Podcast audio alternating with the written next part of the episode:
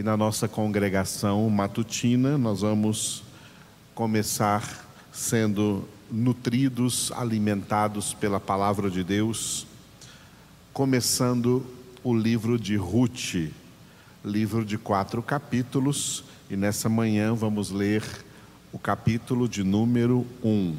Ruth, capítulo de número 1. Nos dias em que julgavam os juízes, houve fome na terra, e um homem de Belém de Judá saiu a habitar na terra de Moabe com sua mulher e seus dois filhos. Este homem se chamava Elimeleque e sua mulher Noemi. Os filhos se chamavam Malom e Quilion, efrateus de Belém de Judá. Vieram à terra de Moabe e ficaram ali. Morreu Elimeleque, marido de Noemi, e ficou ela com seus dois filhos, os quais casaram com mulheres moabitas. Era o nome de uma órfã e o nome de, da outra Ruth. E ficaram ali quase dez anos. Morreram também ambos, Malom e Quilion, ficando assim a mulher desamparada dos seus dois filhos e de seu marido. Então se dispôs ela com as suas noras e voltou da terra de Moabe, porquanto nesta ouviu que o Senhor se lembrara do seu povo, dando-lhe pão. Saiu, pois, ela com suas duas noras do lugar onde estivera, e indo elas caminhando de volta para a terra de Judá, disse-lhes Noemi: Ide, voltai cada uma à casa de sua mãe, e o Senhor use convosco de benevolência, como vós usastes com os que morreram e comigo. O Senhor vos dê que sejais felizes, cada uma em casa de seu marido, e beijou-as, e elas, porém, choraram em alta voz e lhe disseram: Não, iremos contigo ao teu povo. Porém, Noemi disse: Voltai, minhas filhas, por que iríeis comigo? Tenho eu ainda no ventre filhos para que vos sejam por maridos? Tornai, filhas minhas, ide-vos embora, porque sou velha demais para ter marido. Ainda quando eu dissesse, tenho esperança, ou ainda que essa noite tivesse marido e houvesse filhos, esperá-los-ieis até que viessem a ser grandes? Abster-vos-ias de tomardes marido? Não, filhas minhas, porque por vossa causa a mim me amarga o ter o Senhor descarregado contra mim a sua mão. Então de novo choraram em voz alta. Orfa, com um beijo, se despediu de sua sogra. Porém, Ruth se apegou a ela. Disse Noemi: Eis que tua cunhada voltou ao seu povo e aos seus deuses. Também tu volta após a tua cunhada. Disse, porém, Ruth: Não me instes para que te deixe e me obrigue a não seguir-te, porque onde quer que fores, irei eu, e onde quer que pousares, ali pousarei eu. O teu povo é o meu povo, o teu Deus é o meu Deus. Onde quer que morreres, morrerei eu, e aí serei sepultada. Faça-me o Senhor o que bem lhe aprouver, se outra coisa que não seja a morte me separar de ti. Vendo, pois, Noemi que de todo estava resolvida a acompanhá-la, deixou de insistir com ela.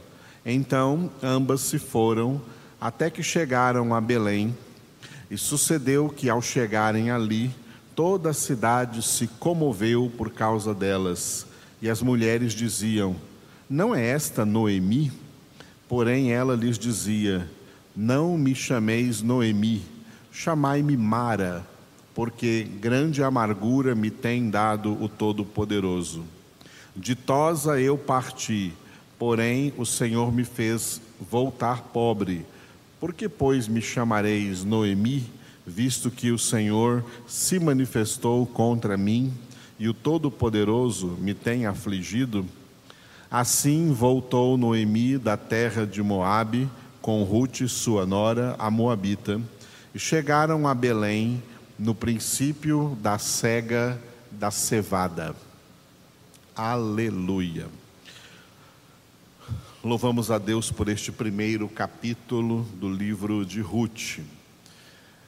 O livro de Ruth é um pequeno livro aqui dentro do contexto inicial do Antigo Testamento, onde estão aí grandes livros, livros com 50, 40, 30 capítulos por, por aí. E esse pequeno livro de Ruth faz uma ponte dentro da linhagem messiânica. Essa é a primeira importância deste livro, um livro dentro da formação da linhagem messiânica, a linhagem a genealogia de Jesus Cristo. Quando nós lemos o primeiro capítulo de Mateus, que é o primeiro livro no Novo Testamento, nas nossas Bíblias, esse livro começa com a genealogia. A genealogia de Jesus Cristo, mostrando que Jesus é descendente de toda essa linhagem a partir de Abraão. Abraão gerou teve um filho com Sara chamado Isaac. Isaac teve com Rebeca dois filhos, Esaú e Jacó. Jacó foi o escolhido por Deus. Jacó teve o nome mudado para Israel e teve doze filhos com quatro mulheres, duas irmãs, Raquel e Lia, com as quais ele se casou, e também teve filhos com as escravas dessas duas irmãs, e teve um total de doze filhos homens e uma filha mulher chamada Diná. Dentre os doze filhos de Jacó, a linhagem messiânica, a genealogia de Jesus estava em Judá. Por isso, Jesus é chamado o leão da tribo de Judá. No entanto, essa genealogia de Jesus, ela não teve apenas a participação pura do sangue de Abraão, Isaac e Jacó, do sangue semita, dos descendentes de Sem. Mas ela também teve a participação de pessoas, mulheres gentílicas que não eram de Israel. Portanto, é justo dizer que o sangue de Jesus não era um sangue puro de judeu, mas era um sangue misturado com sangue gentílico, sangue de pessoas de outras nações. E isso é excelente nova, isso faz parte da boa nova do Evangelho, porque Jesus não veio ao mundo salvar especificamente judeus, a salvação é estendida a todos os povos de todas as nações da terra, sem discriminação nacional. Então, ele não veio só para Israel, ele veio para todas as nações da terra. Israel, que era o povo do seu sangue, é um povo que tem um testemunho muito negativo dentro da Escritura, aonde está escrito que Jesus veio para o que era seu, mas os seus não o receberam porque a maioria esmagadora dos israelenses, dos judeus, não receberam Jesus. E além de não terem recebido Jesus naquele primeiro século, é, é, a nação, uma das nações em toda a face da terra, nesses 21 séculos de cristianismo, Israel é uma das nações mais endurecidas contra Cristo, contra o Evangelho, contra o Senhor Jesus. Mas Jesus, Jesus tem o sangue misturado com os descendentes diretos de Abraão, mas também tem o sangue misturado com pessoas de outras de outras nações. Por exemplo, nós vamos ver nessa história do livro de Ruth, que Ruth era descendente de Moabe. Então ela era dos povos moabitas, tendo como seus progenitores, pessoas que eram chamadas em Israel de gentios, fazia parte do mundo aí dos gentios. Nós vamos ler nesse livro de Ruth que ela vai se casar com Boaz. Boaz era da tribo de Judá. Só que esse Boaz com quem Ruth vai se casar, ele era filho de um homem também da tribo de Judá, chamado Salmon. Salmon, ele foi casado também com uma mulher gentílica, lá da terra de Canaã, dos cananitas, uma mulher que morava na cidade de Jericó e que era conhecida como uma prostituta, chamada Raabe. Raabe não era descendente de Abraão, Isaac e Jacó. Raabe era descendente dos povos cananitas, povos que Deus havia orientado aos israelenses, aos hebreus, não se misturarem com eles em casamento. Só que a Raabe, que era uma prostituta na cidade de Jericó, ela creu no Deus de Abraão, Isaac e Jacó, ela creu no Deus dos hebreus, ela escondeu os espias que foram enviados para espionar a cidade de Jericó, não os entregou às autoridades cananitas de Jericó e por esse ato ela demonstrou a sua fé no Deus verdadeiro e o Senhor a protegeu naquele momento e deu a ela um marido dentro da tribo de Judá, na linhagem de Jesus. Jesus, portanto, é parente de Raabe, que era uma mulher de outra nação e além de ser uma mulher de outra nação, uma ex-prostituta. Para você ver que o Senhor veio para salvar pessoas como nós que éramos terríveis pecadores. Então, Salmão, que era da tribo de Judá, do sangue de Abraão, se casou com Raabe, que era dos cananitas, que era de Jericó, que era dos povos gentílicos.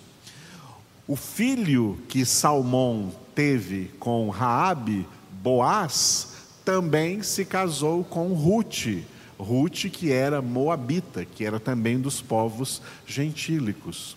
Então, mulheres que entraram aí na genealogia de Jesus, doando para a genealogia de Jesus sangue gentílico, para dizer que o sangue de Jesus não era puramente um sangue judaico, mas um sangue de gentios e sangue poderoso para salvar pessoas oriundas de qualquer nação da terra. É porque o plano de Deus se realiza assim. Uma das grandes lições que nós lemos aqui, que nós percebemos neste livro de Ruth, que nós só lemos hoje o primeiro capítulo, vamos ler ainda os outros nas, nas próximas congregações. Uma das grandes lições é a soberania de Deus, agindo em meio a todos os povos de acordo com os seus planos, de acordo com os seus propósitos. São os propósitos de Deus que estão sendo realizados na constituição de toda a humanidade, de todos os seres humanos. Nós entendemos pela palavra que Deus está no controle soberano de todo, de todo o universo, de tudo que existe nesse universo e de maneira especial de todos os seres humanos, de todas as pessoas. Deus está no controle. Deus foi quem mandou uma fome, um tempo de fome, um tempo difícil sobre a Judéia, sobre Belém, sobre Efrata, uma cidadezinha ali próxima, aonde essa família morava. Elimeleque com sua esposa Noemi, seus filhos Malom e Quilion. Pressionados pela fome, pela pobreza, eles então saíram da sua pátria para uma pátria vizinha, saíram de Israel para Moabe, procurando uma vida melhor. Essa, foi, essa é uma problemática social muito atual no mundo hoje, especialmente no Brasil. Existe um Brasil fora do Brasil. Existem milhões de brasileiros fora do Brasil, porque aqui no Brasil, isso é um testemunho contra a política e a economia brasileira um testemunho contra a política e a economia brasileira, que não deu a esses brasileiros emprego digno, salário digno, vida digna, e eles então, pressionados por essa realidade social, eles tiveram que sair do país para trabalhar em outras nações. A princípio, isso aconteceu muito com os Estados Unidos, brasileiros indo para os Estados Unidos para trabalhar, na maioria deles, de house cleaner, limpadores de casas, né? pessoas que limpam as casas dos outros e ganhando com isso em dólar muito mais do que ganharia em qualquer emprego aqui no Brasil. Além dos Estados Unidos, hoje nós encontramos brasileiros em quase, para não dizer todas as nações da terra que saíram do Brasil procurando uma vida melhor, um sustento melhor, um trabalho melhor, uma renda melhor, já que não conseguiram isso aqui no país. Isso é uma vergonha para o Brasil, mostrando como essa política e essa economia brasileira é retrógrada e não olha para os seus cidadãos. Com carinho, com amor e com cuidado. Não há cuidado para com os cidadãos, infelizmente. Mas estas autoridades políticas vão prestar contas diante de Deus das suas más gestões e seus maus governos. Muito bem, essa é uma realidade, então, que também Elimeleque e a sua família viveram. Só que olha a tragédia: a família inteira viajou. Noemi diz que ditosa ela saiu, porque ela saiu, essa ditosa que ela quer dizer é que ela saiu muito bem de situação, deve ter vendido casa, vendido terras, vendido gado e saiu com uma boa situação financeira para Moabe. Mas quando chegou lá em Moabe, durante dez anos, durante uma década, ela perdeu o marido, perdeu os dois filhos que haviam se casado, casado com mulheres moabitas, e ela ficou sozinha com as suas duas noras e apesar de ter ficado lá dez anos, não teve netos. Esses filhos não tiveram filhos com Orfa e Ruth, as moabitas com as quais eles se casaram. Então, Noemi recebe a notícia que acabou a crise de fome em Israel, então ela quer voltar e despede as suas duas noras, mas Ruth Ruth declara que não vai abandonar a sua sogra e que o seu Deus agora, o Deus da sua sogra, Jeová, o Deus de Abraão, Isaac e Jacó, seria também agora o seu Deus. Ruth se converteu dos falsos deuses moabitas para o verdadeiro Deus, o Deus de Abraão, Isaac e Jacó. E Noemi veio trazendo Ruth para Israel, estabelecendo-a aí na cidade de Belém, da Judéia, a mesma cidade onde Jesus viria a nascer. E Ruth, pelo plano de Deus, entra na genealogia de Jesus, se torna parente consanguínea de Cristo Jesus, segundo a carne, a natureza humana Jesus, que vinha sendo gerada na história nessa linhagem messiânica. Quando nós lemos o Antigo Testamento e acompanhamos a linhagem messiânica, a encarnação de Jesus na história, é isso que acontece nas páginas do Antigo Testamento. Nós ficamos maravilhados de ver a mão de Deus agindo nesse sentido. Por isso que Paulo, com toda inspiração, escreveu em Efésios 3:20 que Deus é verdadeiramente poderoso para fazer infinitamente mais do que tudo o que pedimos ou pensamos. Deus permitiu que essa família toda fosse para Moabe e até que Elimeleque e seus dois filhos, Malom e Quilion, morressem, porque o plano de Deus estava na vida daquela moça chamada Ruth, lá de Moabe. Deus tinha eleição sobre a vida de Ruth. É assim que Deus faz.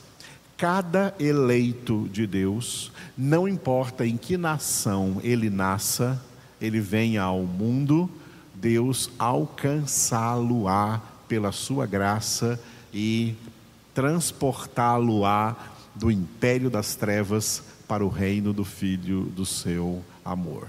É assim que Deus está agindo em toda a história da humanidade. Ele tem total controle. Vamos, vamos louvá-lo por isso. Obrigado, Senhor nosso Deus. Nós te louvamos pela tua palavra que nos traz este magnífico testemunho de que verdadeiramente tu estás no controle absoluto de todas as coisas na face da terra, de toda a história de todos os homens e de cada homem. Tu estás fazendo com que todas as coisas cooperem para o bem daqueles que tu escolheste em Cristo antes da fundação do mundo para serem santos e irrepreensíveis diante de ti em amor. Louvamos, ó Deus, o teu nome, damos graças pelo grande poder, grande amor do Senhor e pela tua soberania. Tu és soberano sobre a terra, sobre o universo, sobre as nações, sobre todos os povos, sobre cada vida. Tu és soberano sobre a nossa vida. Obrigado a Deus. Aleluia.